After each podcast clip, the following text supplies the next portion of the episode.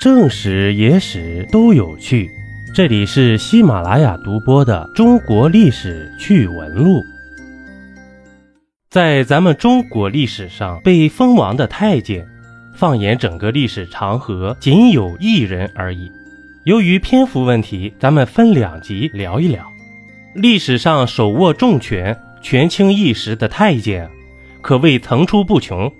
在东汉有被汉灵帝尊称为父母的张让、赵忠；在唐朝有执掌禁卫军甚至擅行废立的李辅国、裘世良；而在明朝，既有被明英宗尊称为先生的王振，也有在明武宗时期被人称为立皇帝的刘瑾。当然呢，更少不了影视剧的常青树，号称九千岁的。魏忠贤。然而啊，以上各路太监圈子里的顶流啊，尽管都是权倾一时的人物，但对于封王这样至高无上的荣耀和地位，却都是可望而不可及的。然而啊，就有这么一位太监，不仅位极人臣，还成为了当朝的王爷。这就是北宋宋徽宗年间的大太监童贯。宣和七年，公元一一二五年，宋徽宗下诏册封了七十一岁高龄的童贯为广阳郡王。这童公公摇身一变，成为了大宋王朝在册的王爷了。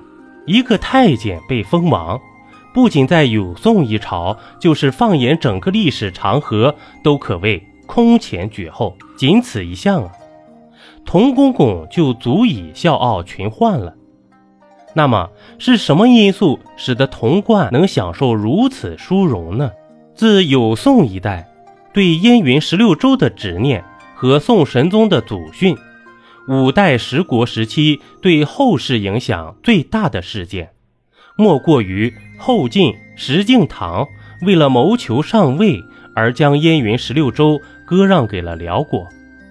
这片坐拥燕山山脉的天然屏障的缺失，从而使得中原王朝在面对北方游牧民族时，失去了一处最为重要的防线，也是北宋最终灭亡的重要客观因素啊。北宋建立以后啊，历朝历代皇帝无一不对收复故土抱有深深的执念。宋太宗赵光义更是御驾亲征，不料却在高梁河一战。大败于辽军之手，连赵光义自己都身负箭伤，找了辆驴车才侥幸躲过一劫。而雄心勃勃的宋神宗赵顼，虽然以推行变法改制在青史留名，但也未能收复故土啊。对此耿耿于怀的他，更是留下了“能复全燕之境者，虽异姓，亦可封王”的遗训。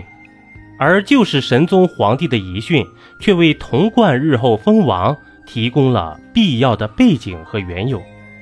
太监固有的身体缺陷，似乎和阳刚尚武沾不上边儿啊。但童公公却是个异类，其职业生涯的大多数时间，竟然都是和军旅战士打交道的，更是出任西北监军，领枢密院事。也就是宋朝主要的军事机构，执掌兵权长达二十年之久。无论在西北与吐蕃、西夏作战，还是在江南镇压方腊农民军起义，都可以看到童公公那忙碌的身影啊。尤其是在一一零三年，北宋与吐蕃的黄州之战中，由于皇宫失火的不祥之兆。宋徽宗立即向西北前线下达禁止出兵的手谕，而当时面对皇帝的手谕，身为监军的童贯竟然选择了无视，还将手谕藏在靴子中，反而下令继续出兵。如此骚操作啊，让军队统帅王后大惑不解。对此，童贯仅仅是满不在乎地说了一句：“皇上希望我们打胜仗。”原话是：“上去成功耳。”由于宋朝监军一职具有专断之权，而加上童贯是徽宗的身边人，王后啊也只好继续出兵。结果此战大获全胜。童贯也由此捞足了战功，还给人留下了当机立断的上佳印象。